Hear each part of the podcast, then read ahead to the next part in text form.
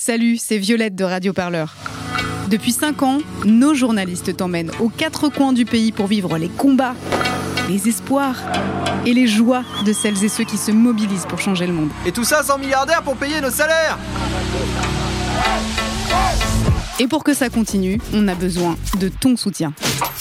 Rendez-vous dès maintenant sur radioparleur.net slash don pour soutenir le seul studio de podcast qui ne lâchera jamais l'affaire.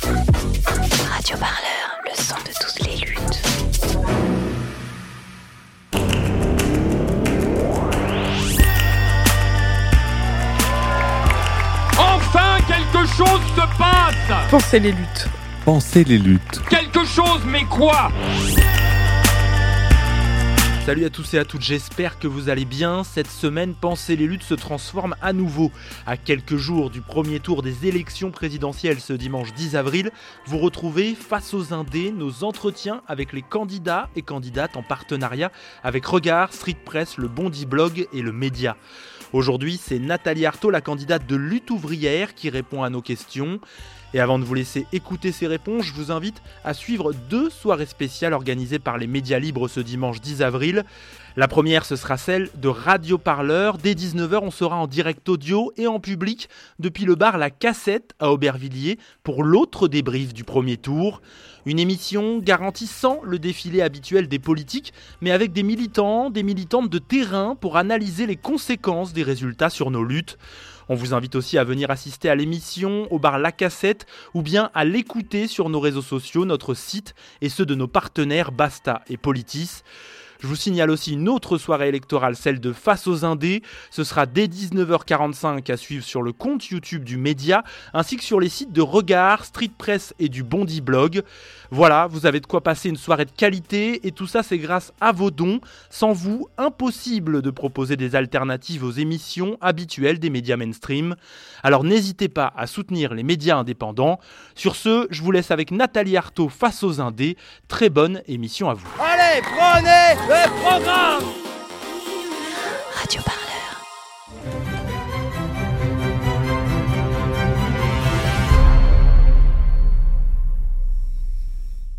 Bonjour et bienvenue à tous dans Face aux Indés, l'émission des médias indépendants qui euh, propose un rendez-vous avec les candidats à l'élection présidentielle. Avec Street Press, Radio Parleur, Regard, le média Politis et Bondi Blog, nous nous sommes donné les moyens de vous interroger, euh, vous qui êtes candidat à l'élection présidentielle, sur votre projet, votre programme et votre politique. Ce soir, nous recevons Nathalie Arthaud. Bonsoir Nathalie Arthaud. Bonsoir. Comment allez-vous? Ça va bien. Ça va? Ça va bien. C'est dur à la fin, non? Euh, bah, euh, disons que on approche, on approche du but. Voilà. Bon, voilà. Merci d'avoir répondu à l'invitation des médias indépendants. Donc, euh, euh, pour vous interroger, vous êtes candidate à l'élection présidentielle pour la troisième fois. Vous êtes professeur euh, d'économie et vous êtes euh, agrégé d'économie. Vous êtes professeur en Seine-Saint-Denis dans un lycée d'Aubervilliers, au lycée euh, Le Corbusier. Et la toute première question, ça pourrait être de savoir comment vous ressentez cette troisième campagne. Comment, quelle est l'ambiance? Cette campagne, elle a été, elle a été empreinte de gravité. Voilà, du, euh, du début jusqu'à la fin, parce qu'elle a commencé quand même avec euh, euh, cette, cette fin de, de la pandémie, qui a quand même bouleversé hein, la vie vraiment de, de tout le monde. Et puis, et puis on, on a été directement plongé dans la guerre. Donc tout ça au milieu de difficultés quand même de plus en plus évidentes pour, euh, euh, vraiment un grand nombre de, gens euh, et une dégradation vraiment des conditions de vie. Donc, bon, en ce qui concerne cette campagne militante que nous avons fait, nous, dans les entreprises, dans les quartiers populaires, eh bien, nous avons rencontré voilà, beaucoup de gens qui, qui posaient la question, mais où est-ce qu'on va? Où va la société? Voilà et qui mesurait finalement l'aspect un peu dérisoire de cette campagne électorale parce que je pense que de plus en plus de gens mesurent que c'est pas seulement le problème du président de la République en fait c'est le problème de tout un système un système qui marche sur la tête. merci. On va essayer de décortiquer un petit peu ça et de revenir dans le détail avec vous. Donc avec deux grandes séquences. La première on va plutôt aborder les sujets qui vous sont familiers, comme ceux de la répartition des richesses, du pouvoir d'achat, de l'emploi. Et puis on prendra le temps dans une deuxième partie de parler des luttes contemporaines qui vous sont peut-être sur lesquelles on vous entend moins, disons, et, puis, il y aura d'autres rendez-vous euh, dans cette émission avec une question d'actualité sur euh, la question climatique, à un invité surprise qui viendra vous interroger et à la toute fin, les questions qui vous seront euh, adressées par les internautes qui nous regardent et qui peuvent, dès maintenant, dans le chat du live, poser les questions. Donc, pour Nathalie Artaud, n'hésitez pas. Les trois questions seront choisies en fin d'émission et vous seront soumises. Donc, pour vous que vous interrogez à mes côtés, il y a Rémi Kenzo Pages du Média. Bonjour. Bonjour. Et Elena Berkaoui du Bondi Blog. Bonjour, Bonjour. Bonjour. Donc, n'hésitez pas à vous poser des questions et nous lançons donc euh, la première séquence.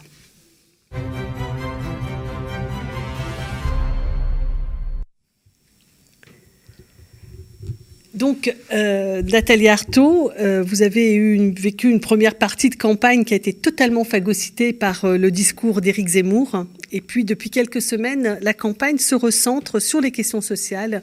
Donc, d'une part, à la faveur des questions qui préoccupent les Français, celle du pouvoir d'achat avec leurs moyens de, vivre qui se trouvent grignotés par l'inflation, et euh, d'autre part avec euh, la bombe qu'a lâchée euh, Emmanuel Macron en proposant donc de revenir sur la retraite et de la porter à 65 ans.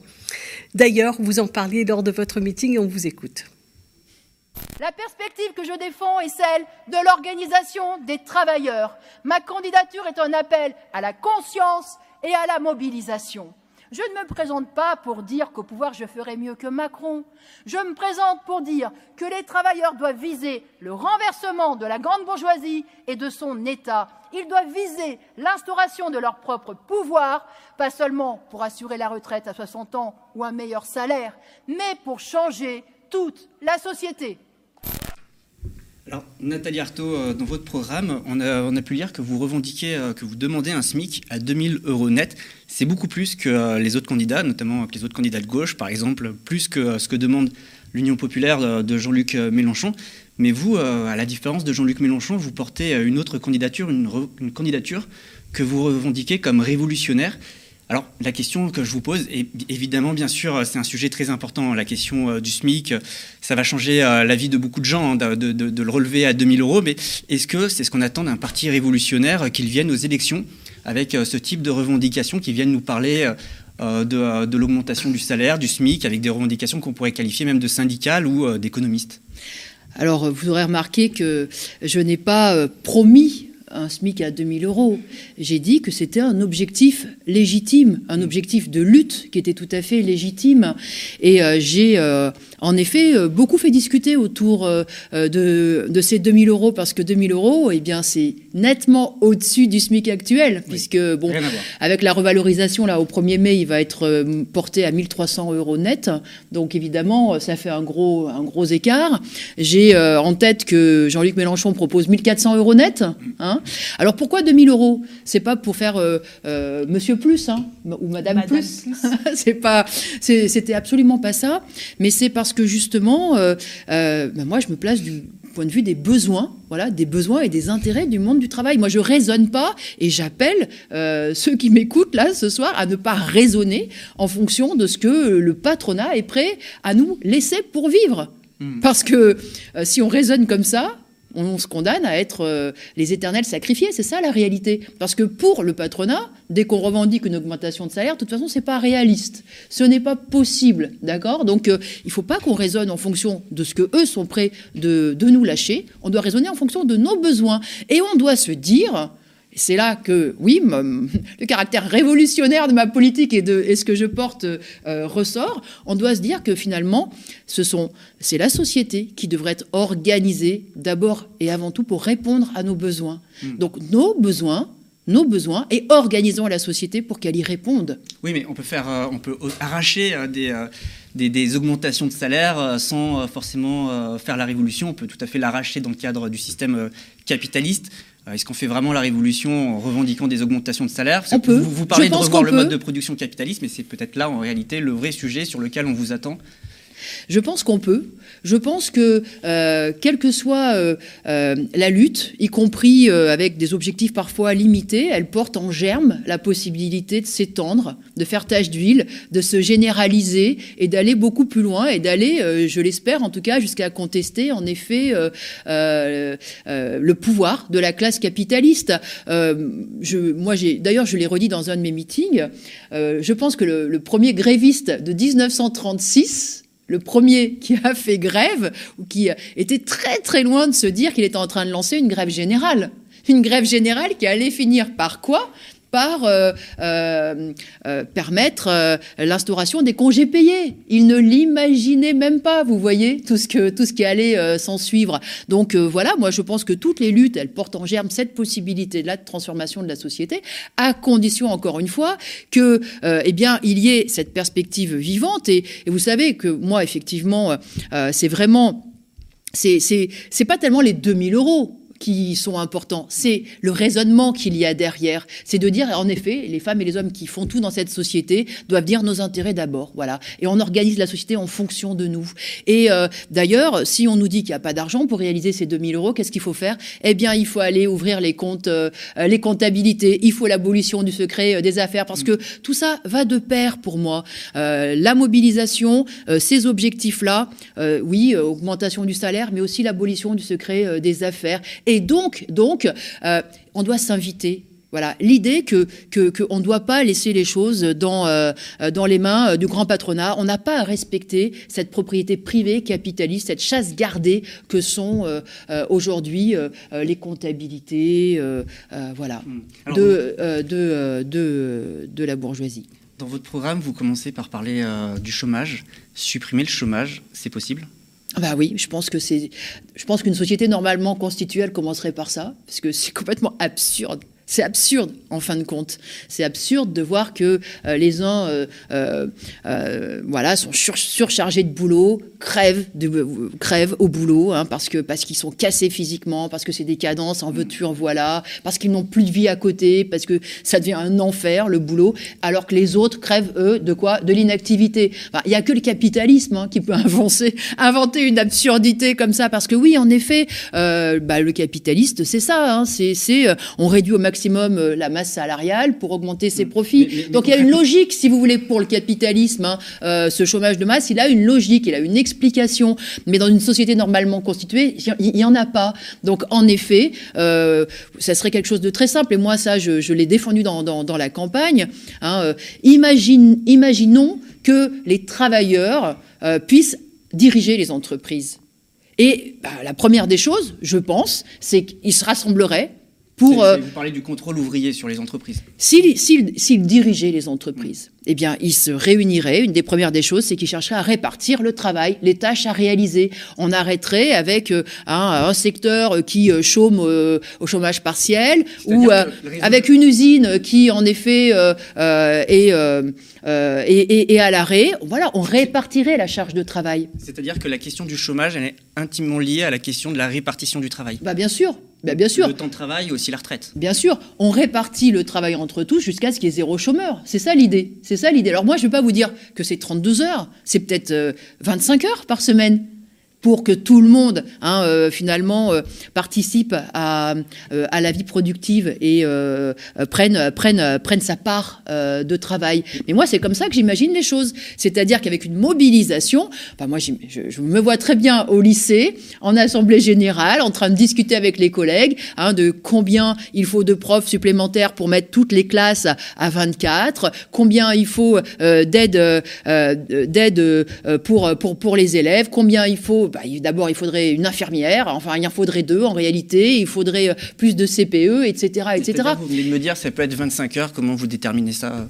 Eh bien, on, pour, pour, moi, le critère, c'est pas le nombre d'heures. Mon hmm. critère, c'est zéro chômeur. L'objectif, c'est zéro chômeur. Que tout le monde puisse effectivement bah, dépend, euh, prendre sa part. Du nombre de la et population. vivre. De... Oui, oui, et ça, et ça dépend bien sûr du boulot qu'il y a à faire, du boulot que qu'on se fixe, des tâches que nous nous fixons. Mais, mais en tout cas, voilà, moi je pense que la société, elle devrait être organisée comme ça.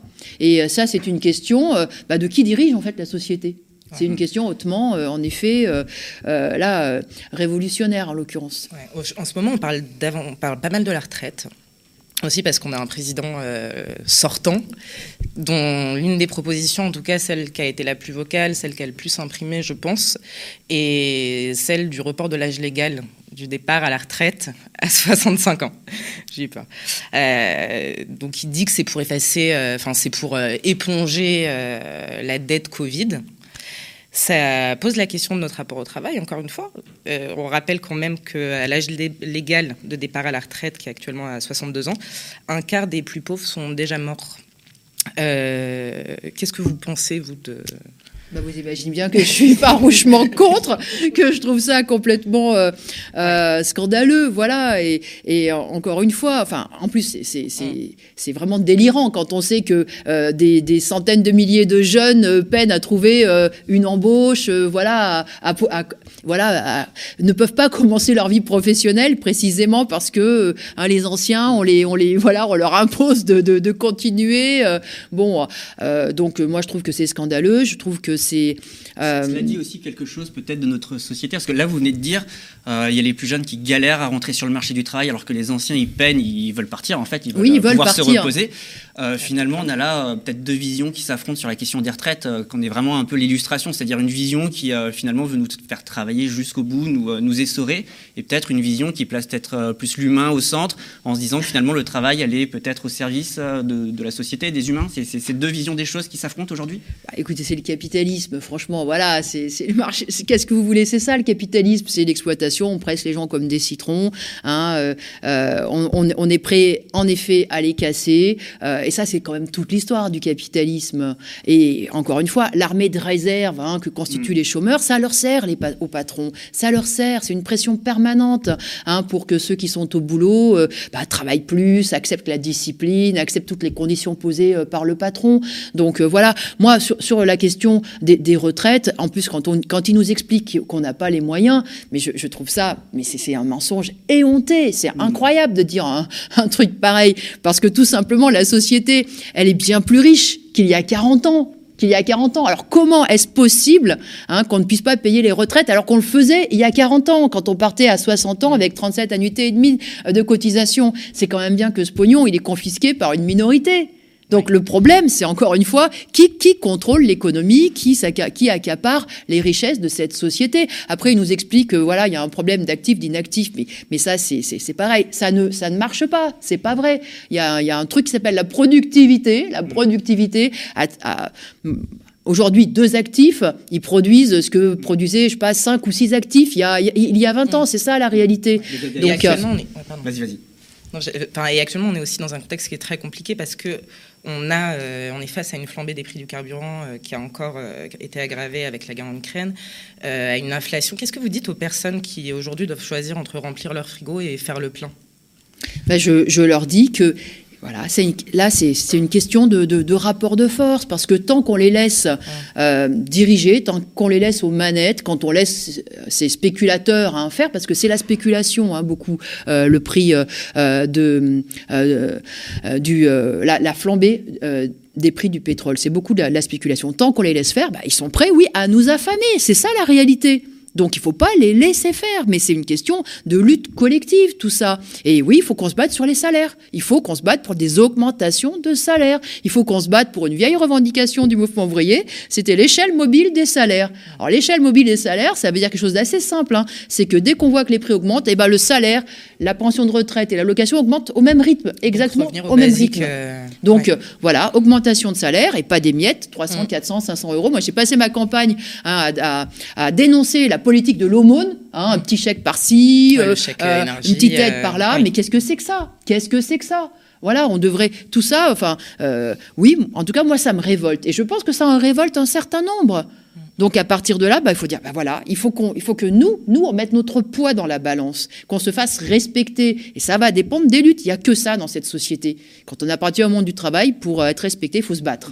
Vous, vous parlez des luttes, mais bon, là, on est dans un contexte quand même très particulier, l'inflation, euh, voilà, on, sait, il y a eu les manifestations récemment, même pour demander justement d'en parler de l'augmentation euh, des salaires, on a parlé des retraites, euh, vous avez dit, hein, en parlant des retraites d'ailleurs, la question de l'improductivité, de la productivité, ça, fait aussi un peu référence à ce qu'a dit Emmanuel Macron sur le RSA, notamment, on peut, parler de tout ça, mais là, on, le sent avec cette campagne présidentielle, Peut-être que si euh, le président sortant, bah, il sort mais il reste, euh, et qu'il est réélu euh, dans deux semaines, il y aura une offensive sociale qui, qui va arriver, quoi, à laquelle on peut se préparer sur la question des retraites, le RSA. Comment vous voyez la suite? Est-ce que vous observez une attaque généralisée qui se prépare aujourd'hui contre les travailleurs et les travailleuses? C'est évident, mais là où je ne suis pas d'accord avec vous, c'est que quel que soit le président élu, il y aura une offensive généralisée contre le monde du travail. C'est ça la réalité. Y compris si, Cette euh, offensive, passe, passe, y compris si Jean-Luc Mélenchon passe, parce que l'offensive, ça sera l'offensive du, du, grand patronat, parce que Jean-Luc Mélenchon, il passe. Donc peu importe le programme. Jean-Luc Mélenchon passe. Vous croyez que euh, Peugeot disparaît? Euh, euh, la Société Générale, ses actionnaires, ça disparaît. Total n'existe plus. Euh, tous ceux qui aujourd'hui nous, nous, font la misère hein, sont les profitent de la guerre là. Ils disparaissent. Ça, signifie, Vous par exemple, que, si Jean-Luc Mélenchon passe demain, ça signifie qu'il il va devoir s'asseoir sur son programme et que il va devoir concilier avec le patronat, avec le MEDEF Ah ben il va concilier. D'ailleurs, il l'a déjà dit il va concilier, il est parti pour concilier, il est parti pour faire des négociations, pour voir avec eux ce qui sera possible, pas possible, etc. Et je veux dire que dès, si jamais il voulait leur imposer, mais voilà, quelque chose d'un peu significatif, bah, je peux vous dire qu'il faudrait des luttes pour qu'en réalité ça s'applique. Des luttes conséquentes, des, luttes fondamentales. Parce que, juste quand même, je veux revenir sur cette offensive patronale. Pour moi, elle est inscrite dans la situation, dans la situation d'une crise qui s'aggrave en fait, et qui s'aggrave en particulier avec la guerre en Ukraine. On n'a pas discuté, mais il faut quand même, quand même réaliser que là, on passe dans une nouvelle période en fait. Parce que tout est en train de se tendre. Hein. Les marchés sont. Toutes les cartes sont en train d'être rebattues. Les marchés là qui se ferment vers l'Est, euh, et les profits et les, profits qui ne se feront plus et les rivalités entre euh, impérialistes et entre pays européens qui vont se tendre, la concurrence elle va être encore plus féroce, encore plus féroce. Vous imaginez bien qu'il y a déjà tout un secteur là qui est en train de se fermer. Donc ça va être une aggravation de la crise. Ces profits-là, ils vont chercher à les récupérer sur notre dos. Donc bien sûr, c'est inscrit dans la situation. Ils vont être féroces demain. Les mêmes qui suppriment les emplois, Madame les mêmes seront féroces demain. Bon, vous nous dites qu'ils vont être féroces. Euh, on a le sentiment quand même que les questions sociales, elles, ont, elles sont présentes dans cette campagne comme peut-être elles ne l'ont jamais été. Enfin, moi, j'ai pas le souvenir euh, de campagne dans lequel on discute à ce point des questions de salaire, de revenus, de retraite, etc. Est-ce que vous partagez cette impression et comment vous ressentez la, vos interlocuteurs, la population euh, face à ces enjeux où vous avez l'impression que personne ne le voit, non, ne mais se mobilise Ces questions, elles ont été très. Regardez, même Marine Le Pen. Elles ont été très. Oui, elles ont été très, mises en avant sur, euh, sur euh, la, la, dernière phase, en tout cas, de cette campagne. Oui. Au point que Marine Le Pen est devenue la candidate du pouvoir d'achat. Oui. N'est-ce pas? D'accord?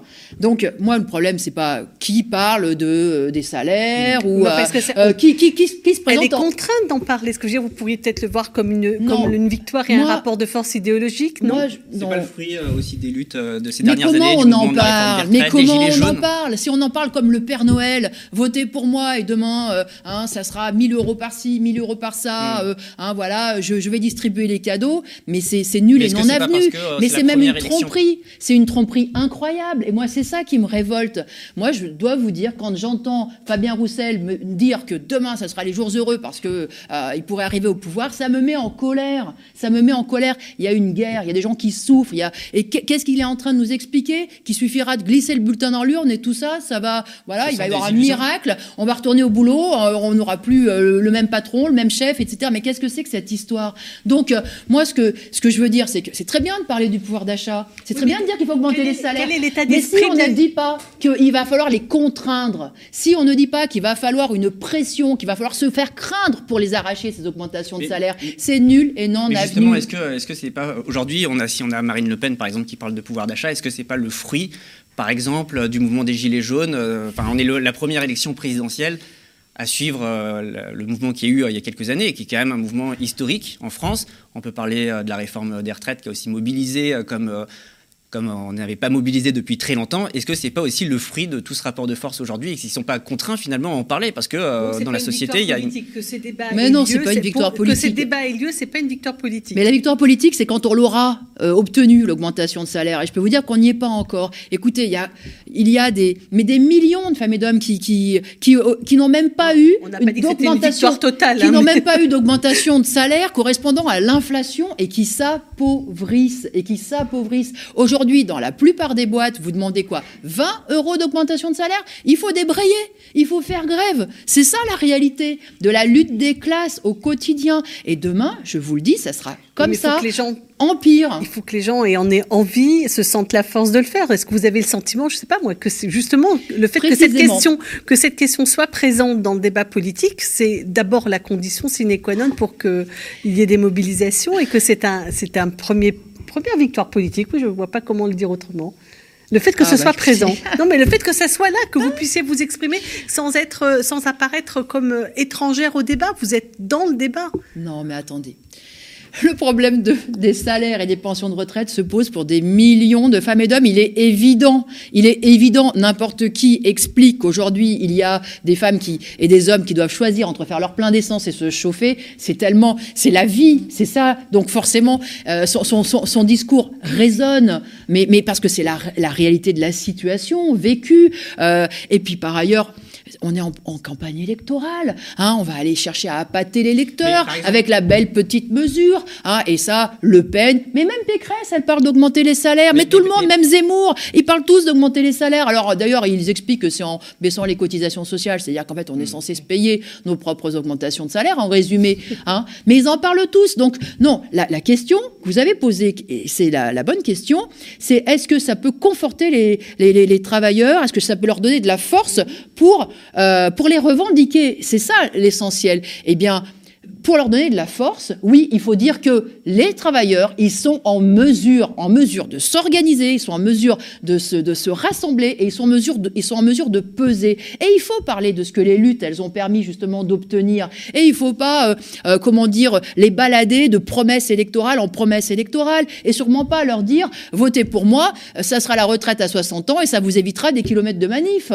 Surtout pas. Il faut au contraire les préparer, non seulement les préparer à la nécessité de se battre, mais leur dire on en est capable, on en est capable. Combien de fois avons-nous euh, euh, mené ces grèves générales euh, et réussi à inverser, à inverser ce rapport de force? Et, et voilà, cette force-là, la force des travailleurs, elle est intacte. Parce qu'elle s'appuie sur quoi? Elle s'appuie sur notre, le fait qu'on fabrique les profits, on fabrique leurs capitaux. On a une force incroyable, incroyable. En fait, c'est la bourgeoisie qui dépend de nous, qui dépend du monde du travail pour tout, même pour se faire à bouffer, même pour garder ses gosses. Donc, en résumé, nous euh, lui servons à tout, elle ne nous sert à rien. Mais c'est cette conscience-là qu'il faut renforcer. Moi, j'ai pas fait une campagne en disant votez pour moi, moi, moi, euh, avec moi, présidente de la République. Non, j'ai fait une campagne pour dire vous, les travailleurs, les travailleuses et les travailleurs, vous avez de la force. Vous représentez une force sociale. Vous représentez ceux qui sont essentiels dans cette société. Non. Merci Madame Artaud. On est obligé d'avancer parce que on a. Mais c'était l'essentiel. Non, tout à fait, tout à fait. Vous l'avez exprimé avec euh, euh, votre engagement que l'on vous connaît, mais notre temps, voilà, est assez limité, donc on doit avancer. C'est l'heure de passer à la seconde, donc euh, seconde partie avec la question d'actu.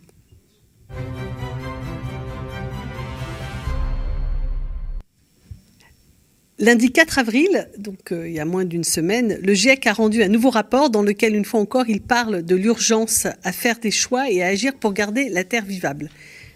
Rémi, Rémi Nathalie Arthaud, euh, le GIEC nous dit qu'on a trois ans, trois ans euh, pour agir, trois ans pour garder une planète vivable, trois ans pour stabiliser le pic d'émissions de gaz à effet de serre si nous voulons réussir à limiter le réchauffement à plus 1,5 degré par rapport à l'ère pré-industrielle. Ça, c'est ce que nous écrit euh, le GIEC dans son dernier rapport, celui du groupe 3 qui vient euh, de sortir. Ils nous disent finalement que les émissions mondiales euh, doivent, culminer, avant 2025 et être réduites de 43% d'ici 2030. Ça signifie que nous n'avons pas trois ans, enfin nous avons donc que trois ans, mais pas trois ans pour agir, trois ans dans lesquels on doit agir dès maintenant. Et donc la question que j'ai envie de vous poser, Nathalie Arthaud, nous n'avons pas le temps d'attendre la révolution Peut-être. Alors, euh, qu'est-ce qu'on va faire? On va glisser un petit bulletin dans l'urne Hein, et puis euh, on va euh, laisser les, les manettes à, Total, hein, qui continue de faire ses projets d'exploitation pétrolière. On laisse ArcelorMittal faire ce qu'il veut. ArcelorMittal, vous savez, à Dunkerque, là, c'est 25% d'émissions de gaz à effet de serre industriels. Vous vous rendez compte? Une entreprise ArcelorMittal, 25% des émissions industrielles à elle seule. Eh bien, moi, je me dis que face à l'urgence, ben, on devrait l'exproprier. ArcelorMittal devrait être exproprié depuis fort longtemps et ça devrait être géré, ça, de façon collective. Mais voilà une mesure d'urgence et une mesure en l'occurrence radicale et qui servirait à quelque chose. Parce que là, on aurait un levier. Parce qu'aujourd'hui, qu'est-ce que vous voulez que je vous dise? Mis à part que je vais rentrer à pied ou en vélo euh, et, que je vais, mm. je vais, rentrer chez moi et que oui, moi, euh, je fais déjà attention à mon électricité, mais comme beaucoup de pauvres, hein, vous savez, les pauvres, il n'y a pas de problème, ils sont hyper écolos. Eux. Euh, ils sont déjà pile, pile dans, le, dans les préconisations du GIEC. Le GIEC en parle, hein, il dit 10% des plus riches sont responsables de 36 à 45% des émissions de gaz à effet de serre. Ça signifie qu'il y a une, inégalité face au réchauffement climatique. C'est d'autant plus injuste, mais le problème, c'est qu'on en est là Aujourd'hui, euh, qu'est-ce qu'on fait euh, Je veux dire, voilà, demain, on n'a pas un gouvernement qui va aller exproprier ArcelorMittal. Eh ben, c'est ça le problème. Euh, eh ben, je vais vous dire que c'est ça le problème. C'est ça le problème. Et c'est que cette perspective-là, bah, faut la défendre. Parce que si on la défend pas, on a cette discussion dans un an, dans deux ans et dans trois ans, quand ça sera trop tard. Le problème, c'est qu'il faut défendre cette perspective-là. vous, le, camp des travailleurs, le camp des luttes sociales, est-ce que demain, ça signifie que à l'élection présidentielle se termine, vous allez construire un nouveau rapport de force, vous allez mobiliser de nouvelles luttes pour le climat, vous allez en faire une priorité pour dire aujourd'hui on n'a plus le temps d'attendre trois ans. Euh, comment, enfin, je veux dire les concrètement, mobilisations, les mobilisations sur le climat, y compris d'une partie de la jeunesse, elles sont déjà là. Ce qu'il leur faut, c'est des orientations politiques justement, des orientations politiques. Moi, j'aime quand même bien ce que dit Greta Thunberg. Mmh. Je l'aime bien quand elle accuse justement les responsables politiques d'être en dessous de tout, quand elle accuse le, ces responsables laisser euh, les mains libres aux multinationales pour faire ce qu'elles veulent. J'aime bien quand justement elle pointe ses responsabilités parce que là, elle, euh, bah justement, elle se trompe pas.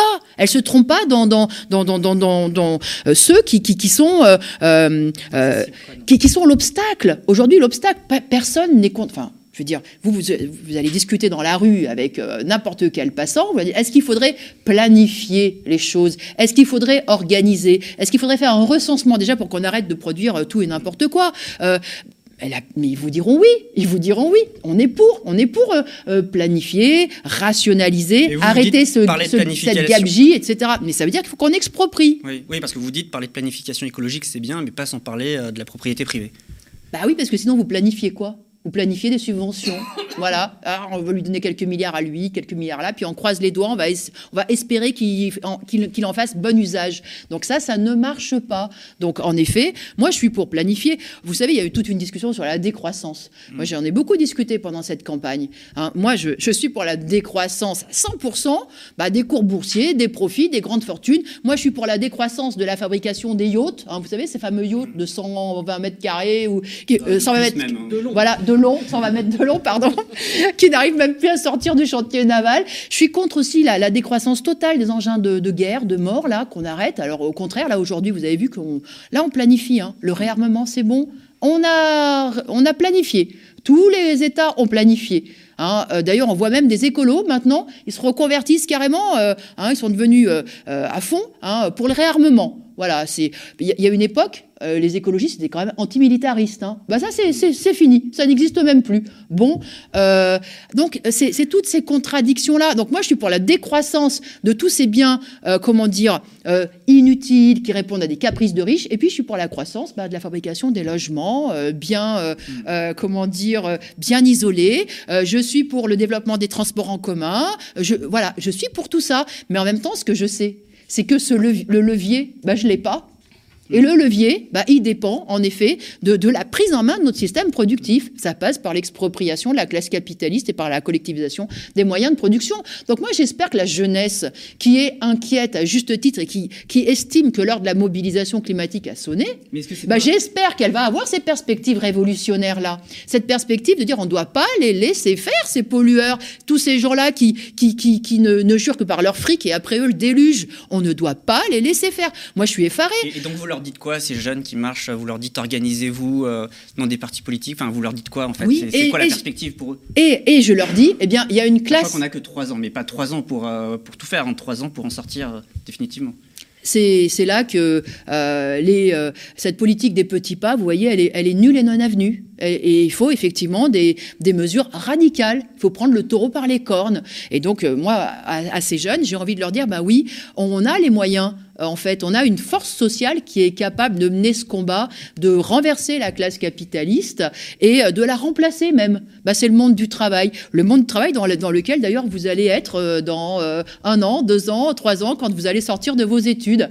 Et que avec, au travers de votre, de votre travail, bah, vous avez cette force-là que finalement aucune autre catégorie euh, sociale euh, n'a. hein, c'est de peser au cœur même de ce qui compte pour les capitalistes, c'est-à-dire au cœur de la fabrication de leur richesse. Vous voyez Et c'est là que moi, il y a un lien entre euh, notre volonté de, de, de, de révolutionner toute la société, de la réorganiser sur d'autres bases, et euh, notre appel au camp des travailleurs et euh, notre volonté de construire un parti euh, implanté dans, les entreprises, c'est que nous pensons que le levier révolutionnaire, il est là. Il est là. D'ailleurs, par rapport à ça, vous avez parlé en début d'émission tout à l'heure euh, du, euh, du secret des affaires. Nous, ça nous fait très plaisir, hein, les journalistes, de façon générale, quand on parle du secret des affaires. Mais le GIEC, il a développé dans son projet, dans, son, dans, son, dans son rapport, un volet finance.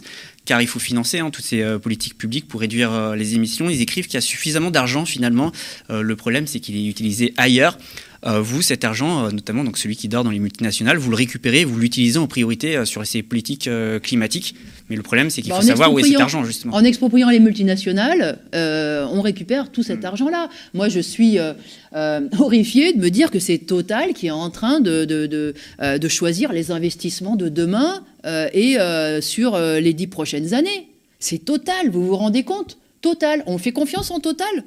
On pense que Total va, va faire les bons investissements, va orienter la recherche là où il le faut. Hein, alors qu'il est en train de construire un, un, euh, un pipeline, je crois, entre l'Ou- euh, l'Ouganda et, et le, euh, le- la Tanzanie, je crois. Aussi, ouais. Euh, Enfin, et, va qui, voilà, qui, qui, qui, qui est, enfin, c'est voilà, exactement ce qu'il faut pas faire, quoi. Qui va Exactement. traverser plusieurs réserves, Voilà. notamment Et combien d'argent Combien de milliards mis à, mis à ça Cet argent-là, si on le tenait en main, si nous, on avait la possibilité de l'orienter en fonction effectivement bah, des urgences climatiques, je suis convaincue qu'on le mettrait euh, euh, euh, ailleurs. Et là-dessus, ce qui me frappe, moi, c'est que finalement, on, sait tout. Et effectivement, il y a plein de scientifiques, il y a plein d'experts qui, ont, eux, des, des idées sur comment on devrait, sur quoi on devrait investir, etc., etc. Mais ils sont impuissants. Ils sont impuissants parce que le pouvoir, il est euh, dans les multinationales. C'est ça le problème. Alors à un moment donné, bah oui, moi j'ai envie de dire aux jeunes, bah voilà, c'est ça l'obstacle. Aujourd'hui, c'est la propriété privée capitaliste l'obstacle. L'obstacle pour répondre à, euh, pour faire face aux, défis qui se posent à nous. Bien. Merci Nathalie Artaud. On va passer à notre deuxième grande euh, thématique de la soirée, des luttes sociales aux luttes démocratiques.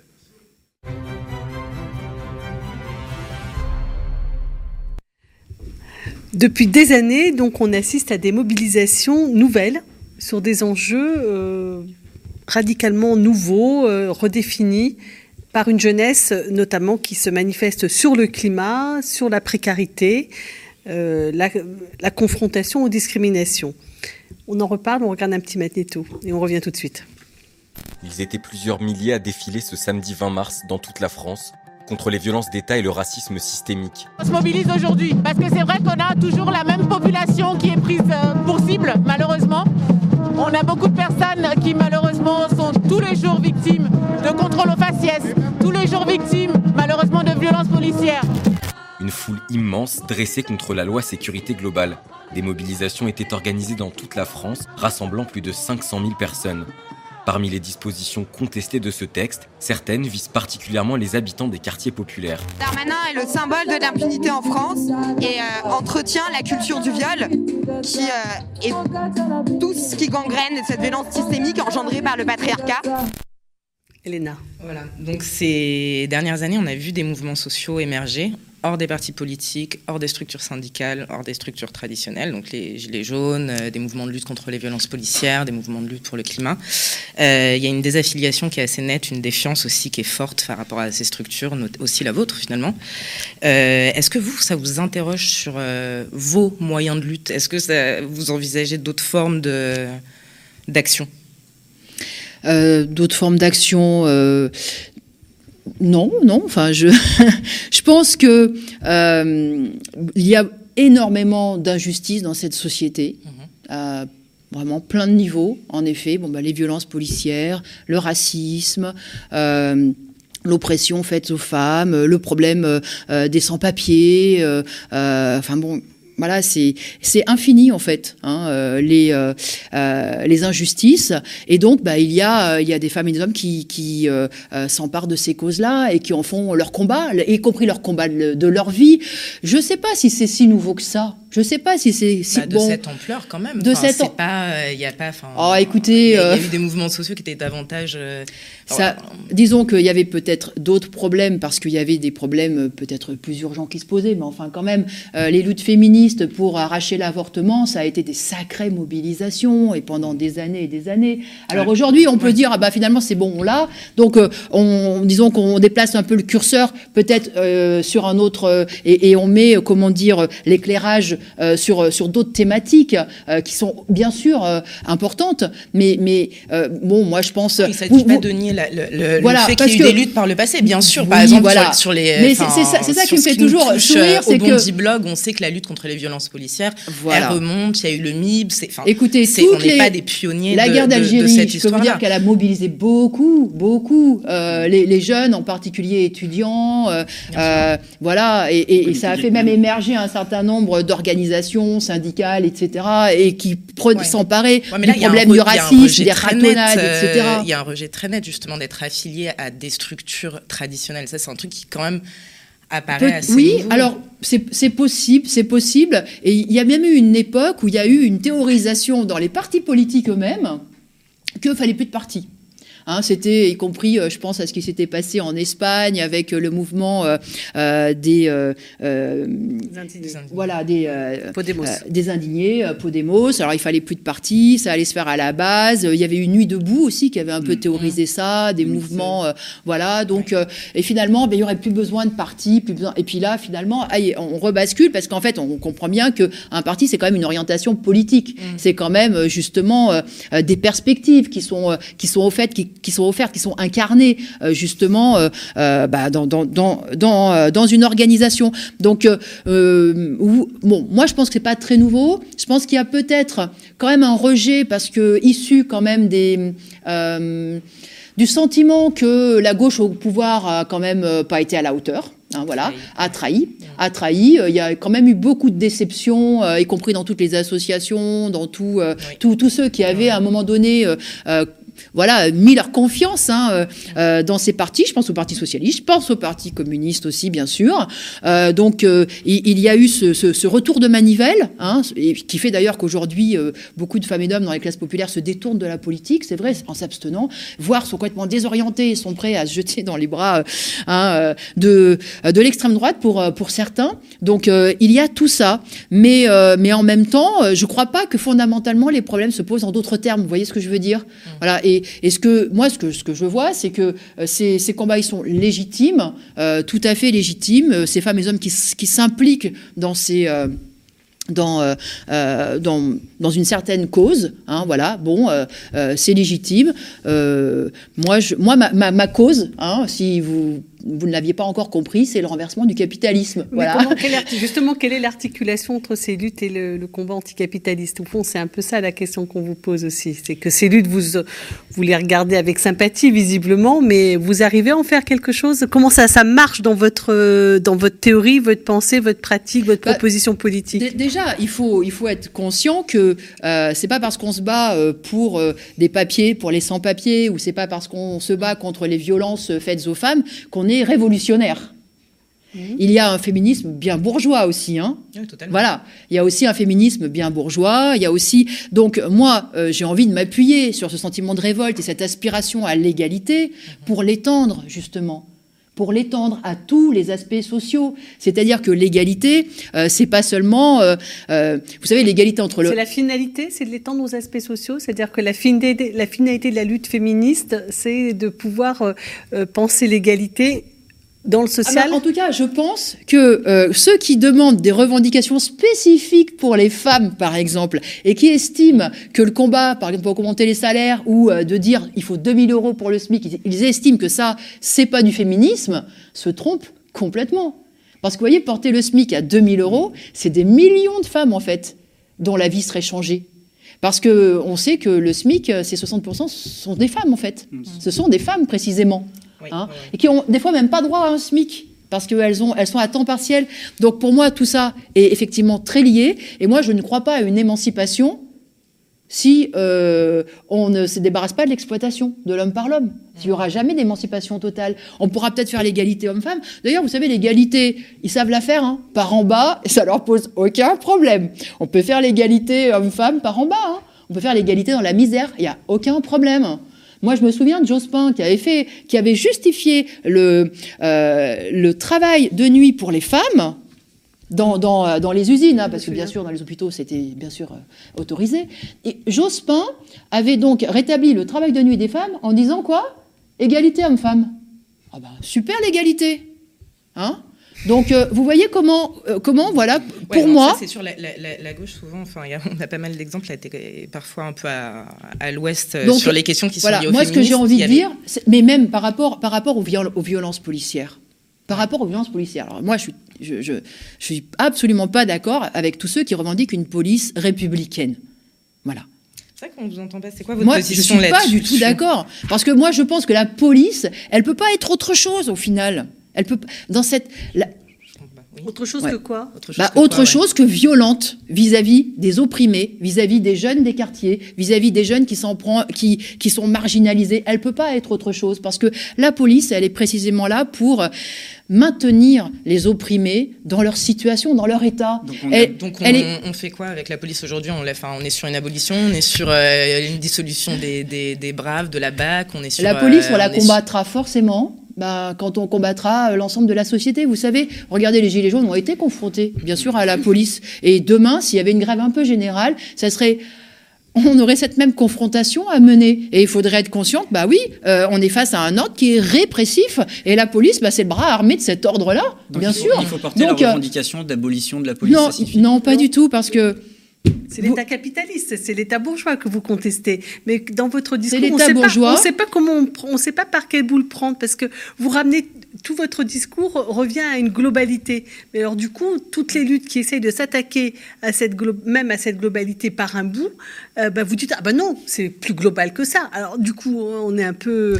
Mais vous, voulez nous en- vous voulez nous encourager à lutter, mais des fois vous nous découragez peut-être. Posez-vous la question pourquoi ces luttes qui sont menées depuis des décennies, finalement, n'aboutissent pas. Bah, elles ont abouti sur le sur l'avortement.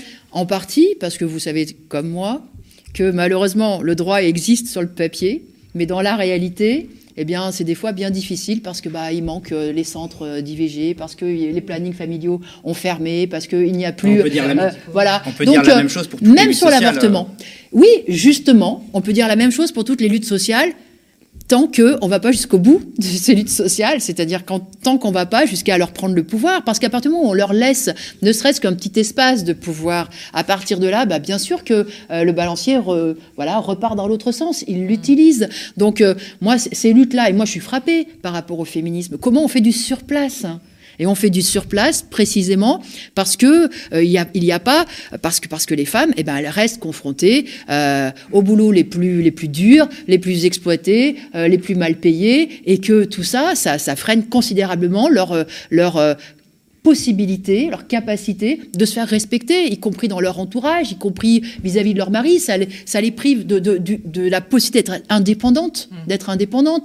Et euh, euh, ça les rend prisonnières parfois, oui, aussi, euh, de, de, de- bah, d'un d'un mari violent, euh, d'un con- conjoint violent. Donc pour moi, oui, il y a un lien. Il y a un lien entre ce surplace-là et le fait que justement, si vous voulez, c'est un peu comme, bah, on attend un plafond de verre en quelque sorte. Si on fait pas sauter hein, cette chape de plomb de, de euh, euh, et euh, bah, de, de, de, des inégalités qui l'accompagnent, de la marginalisation, de l'isolement, de, l'émiettement. Sur le, féminisme, justement, on a, comme, je disais tout à l'heure, la gauche est un peu à passer à, côté. Il y a un livre qui est très intéressant de Silvia Federici, qui s'appelle Le capitalisme patriarcal, et où elle pointe le fait que Marx est largement passé à côté de la dimension patriarcale euh, du capitalisme. Vous, est-ce que c'est des trucs que vous pensez Or, euh, oui, on va mettre euh, le SMIC à 2000 euh, pour tout le monde, d'accord. Mais euh, à côté de ça, Monsieur, non, non, il a peut-être pas un travail domestique à la maison qui va lui prendre tant de temps. Vous le disiez vous aussi, les femmes aujourd'hui, elles ont des boulots aussi souvent qui sont éclatés. Les métiers du lien, tout ce qui est AESH, euh, aide à domicile et compagnie, c'est des métiers où euh, bah, finalement elles ont autant de temps de trajet que, euh, mmh. que de temps de travail. et par ailleurs, elles ont, elles ont une charge. Oui, mais je veux dire, c'est comment vous le pensez, vous? Est-ce que c'est quelque chose qui Alors, est venu sur le tard? Est-ce que c'est quelque chose. Permettez-moi quand même de, de, de réaffirmer que Marx était un grand féministe. Ah bah en tout cas, et non, oui. en tout cas, lisez son livre. Elle ne oui. sera pas d'accord avec vous. voyez, euh, euh, alors c'est Engels, c'est Engels. Alors des fois, oui. on ne sait pas qui, est, euh, qui, qui, a écrit d'Engels ou de Marx, mais ouais. Engels qui avait souligné une chose, c'est que dans le foyer, dans la famille, l'ouvrier euh, et le bourgeois, la femme et le prolétaire. Ouais. Et je pense que c'est d'ailleurs Flora Tristan s'est inspirée de ça quand elle expliquait que la femme était la prolétaire du mmh. prolétaire. Vous voyez? Et regardez tout le mouvement socialiste, les Clara Zetkin, les Rosa Luxembourg. Écoutez, un socialiste, un directement inspiré des idées marxistes, Bébel, a écrit un, un, un, un, ouvrage fabuleux, La femme et le socialisme. Et moi, ce que je sais, c'est que dans toutes ces luttes, et vous savez, Marx, il a été un des premiers à souligner le rôle des communardes. Il avait même repris euh, un, extrait d'un journaliste en expliquant, euh, en disant, quelle terrible nation la France serait si elle était composée uniquement de femmes. Ben ça c'est Marx. Eh oui, quelle terrible nation la, la France serait s'il n'y avait que des femmes. Alors si c'est pas un hommage aux femmes, aux femmes non, qui luttent, fait, que, aux femmes euh, en révolte, vous euh, dites-moi ce ah, que c'est. On veut pas hein d'hommage, on veut des droits. Mais euh, c'est clair, très clairement. On veut pas d'hommage, on veut des droits. Mais justement, mais Marx, Marx expliquait une chose.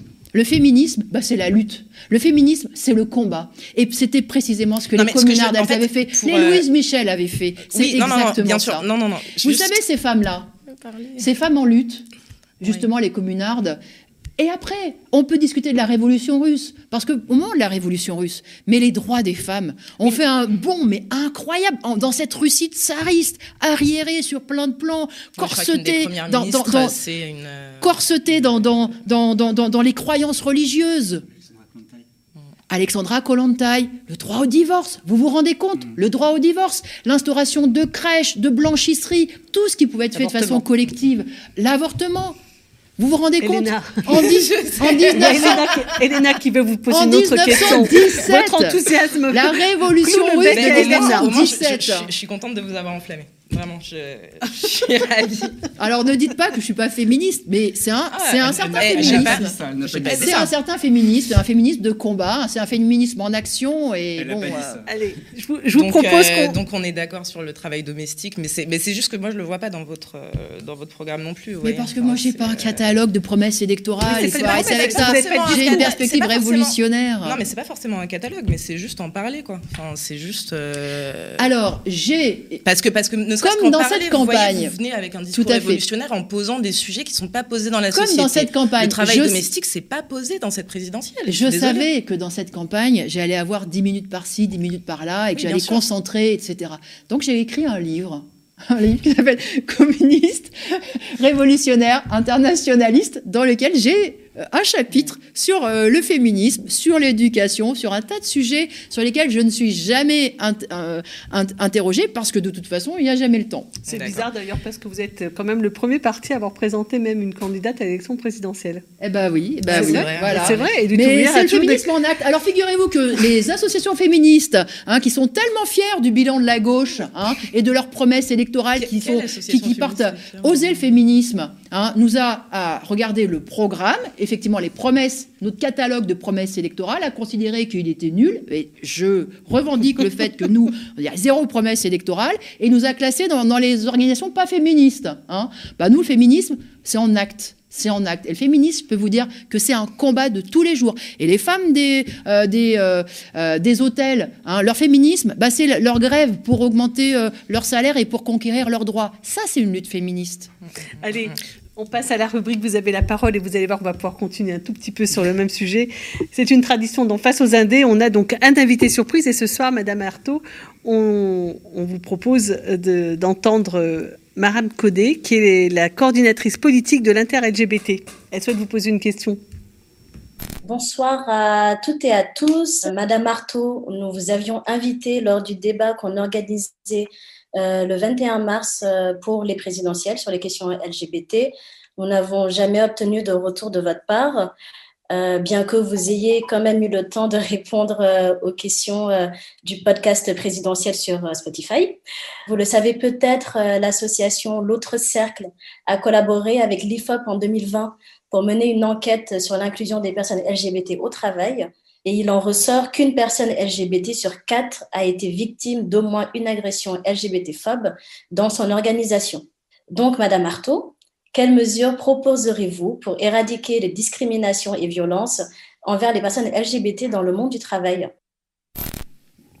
Allez. Bah, si euh, il y a alors bon euh, sur l'invitation, euh, moi je, je, je, pense qu'on n'a pas eu le temps en fait de gérer. Bon, heureusement, elle répond qu'on on a répondu à un, questionnaire. Enfin bon, on a fait, on a fait ce qu'on pouvait hein, dans cette période où quand même on est un peu dans une lessiveuse, voilà.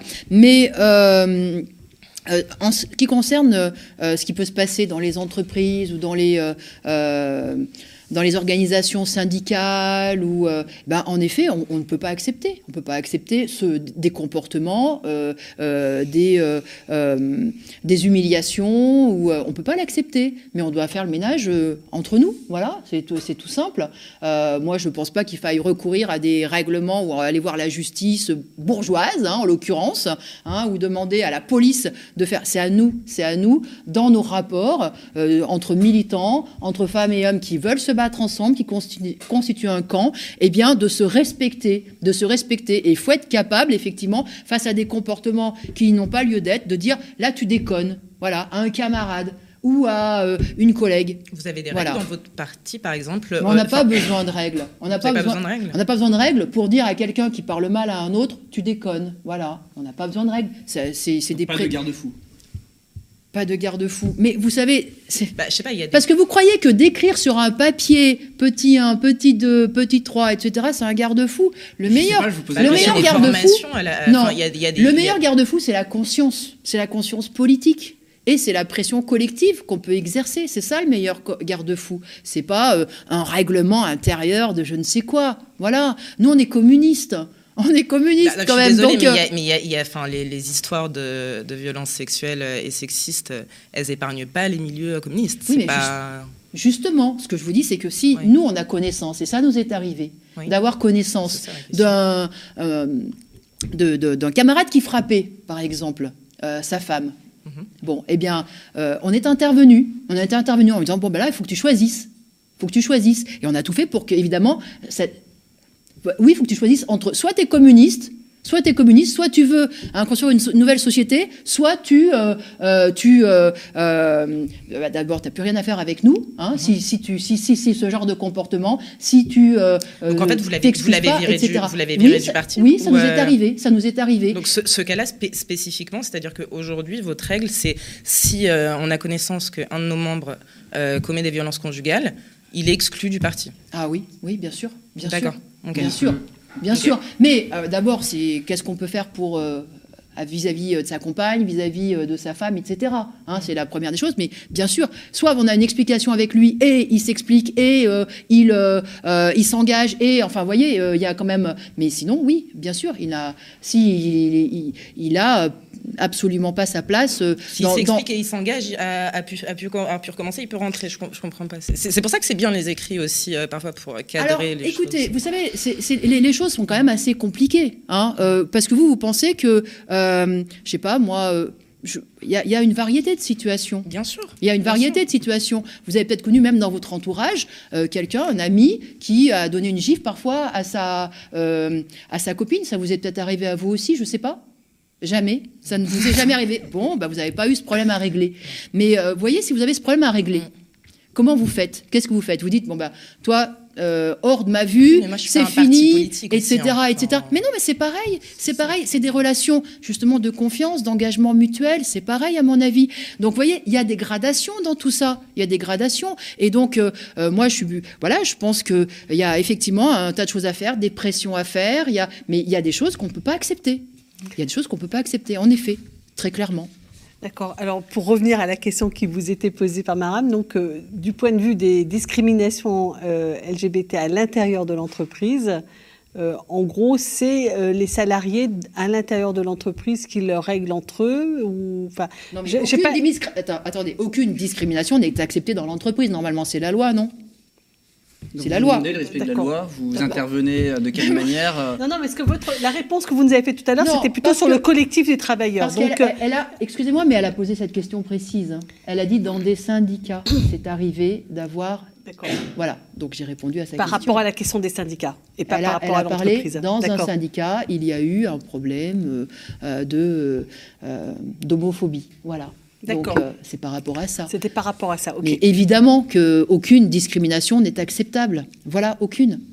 Donc on fait jouer la loi et la justice éventuellement, euh, malgré euh, qu'elle soit celle d'un État bourgeois. On la fait jouer, mais regardez, regardez comment on arrive à la faire jouer sur l'égalité entre les hommes et les femmes. Regardez comment l'entassement des lois sur l'égalité salariale entre les hommes et les femmes fonctionne. Hein, ça fonctionne pas. Donc ça ne suffit pas de faire jouer la loi. Il faut bien plus que ça. En fait, c'est toujours pareil. Il faut se battre. Voilà, il faut se battre et imposer effectivement que les choses elles fonctionnent autrement. Merci beaucoup pour cette séquence. Je voudrais qu'on passe maintenant aux questions de nos internautes, donc qui ont été euh, réunies par notre collègue Irving Magie. Donc euh, la première question qui nous est posée par euh, le louche lampe rouge êtes-vous pour le travail libre et la suppression du rapport salarial? Ah bah oui.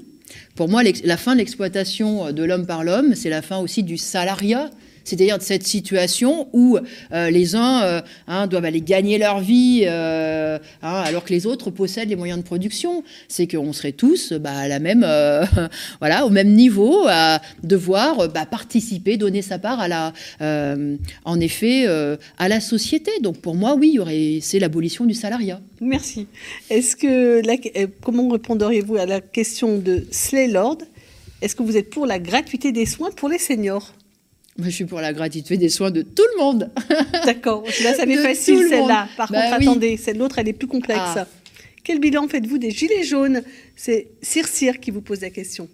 Ben moi, c'est j'ai eu l'occasion déjà beaucoup de, le dire, mais moi, ça m'a conforté dans ma conviction que, la capacité de révolte, elle, est intacte et, ça nous surprend toujours parce qu'y compris là, elle est venue de femmes et d'hommes qui étaient isolés, qui étaient euh, très éloignés des organisations politiques, syndicales, euh, qui parfois n'avaient jamais manifesté de leur vie. Mmh. Voilà, y compris qui étaient euh, à la retraite, enfin bon. Et, là, on les a vus bah, avoir l'envie de se battre, trouver des idées pour se rassembler et pour s'organiser. Enfin, moi, je trouve ça formidable. Mais voyez comment la capacité euh, des gens à, trouver des solutions quand ils sont décidés à se battre, enfin, c'est incroyable, moi, je trouve. Et simplement, ce mouvement des Gilets jaunes, eh bien, euh, il a. c'est, euh, comment dire, il n'a pas pu aller plus loin. Pourquoi? Parce que, euh, parce que cette contestation sociale, euh, elle n'est pas rentrée jusque dans les entreprises. Ça a été le mm. problème. Et que finalement, tout était euh, centré sur Macron, etc. Mais le patronat, lui, il a senti, il a senti le vent du boulet, mais le boulet, il est passé loin. C'est ça le problème. il aurait fallu que cette contestation, elle s'invite aussi dans les entreprises et qu'on fasse valoir notre force à ce moment-là. Et là, là, il y aurait eu, je pense, de quoi vraiment inverser le rapport de force, faire basculer les choses. Merci Nathalie Artaud d'avoir consacré cette soirée donc à, cette discussion avec les médias indépendants, malgré le temps qui presse et la fatigue qui s'accumule. Qu'est-ce que vous allez faire la semaine prochaine? Alors dès lundi, bah, je vais euh, apporter mon soutien à des grévistes euh, d'Air France. Le rendez-vous est pris à Roissy à 9h et puis mardi, je serai au boulot, c'est-à-dire au lycée. J'ai une dernière question pour vous, euh, Nathalie Artaud, au soir du second tour. Du second tour. Au soir du second tour, donc... Du premier tour du premier tour, pardon, au soir du premier tour, excusez-moi.